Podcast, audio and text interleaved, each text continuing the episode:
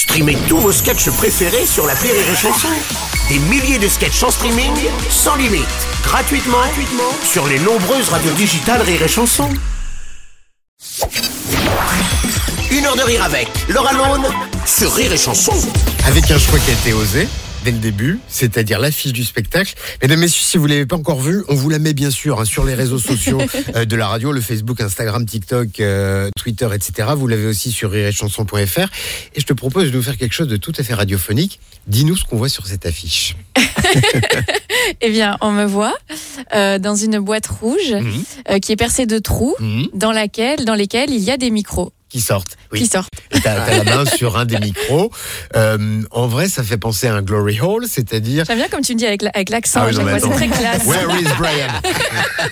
Euh, Un glory hole, si vous savez pas ce que c'est, c'est c'est Ah, c'est facile pour résumer, tu remplaces le micro par les bites. Ah, bah, merci de l'avoir fait pour moi. comme ça, c'est clair. parfait. Non, mais comme- Je savais pas comment j'allais l'amener au micro. ça, ce clair. Merci Non, Mika. mais comme m'a dit ma sœur, et d'ailleurs je raconte dans le spectacle, quand je lui ai envoyé l'affiche, on a un groupe famille sur WhatsApp, j'ai envoyé l'affiche à mes parents et ma sœur. Et ma sœur m'a dit Ah ouais, génial Et puis, une heure après, elle m'a dit euh, dis, euh, Juste faut que je te dise un truc, t'es au courant que normalement dans les trous, ce sont pas des micros Parce que sa sœur est belge aussi. Et genre son mec lui avait expliqué la référence Hall et elle savait pas du tout. Mais elle m'a dit Mais t'es au courant? Ah non, c'est vraiment. T'es tellement au courant que cette affiche, c'est ton idée. Et- Ben oui, oui. ben, euh, après, c'est ça fait référence au spectacle. Dans le spectacle, je l'explique et j'explique pourquoi la, la métaphore du Glory Hall.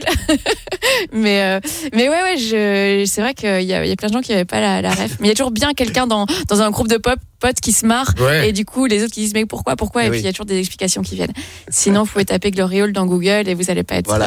euh, Et c'est- en tout cas, c'est là où on voit que euh, ton esprit, il est quand même bien barré. C'est-à-dire qu'est-ce que tu fais sur scène et que tu nous proposes, on se dit.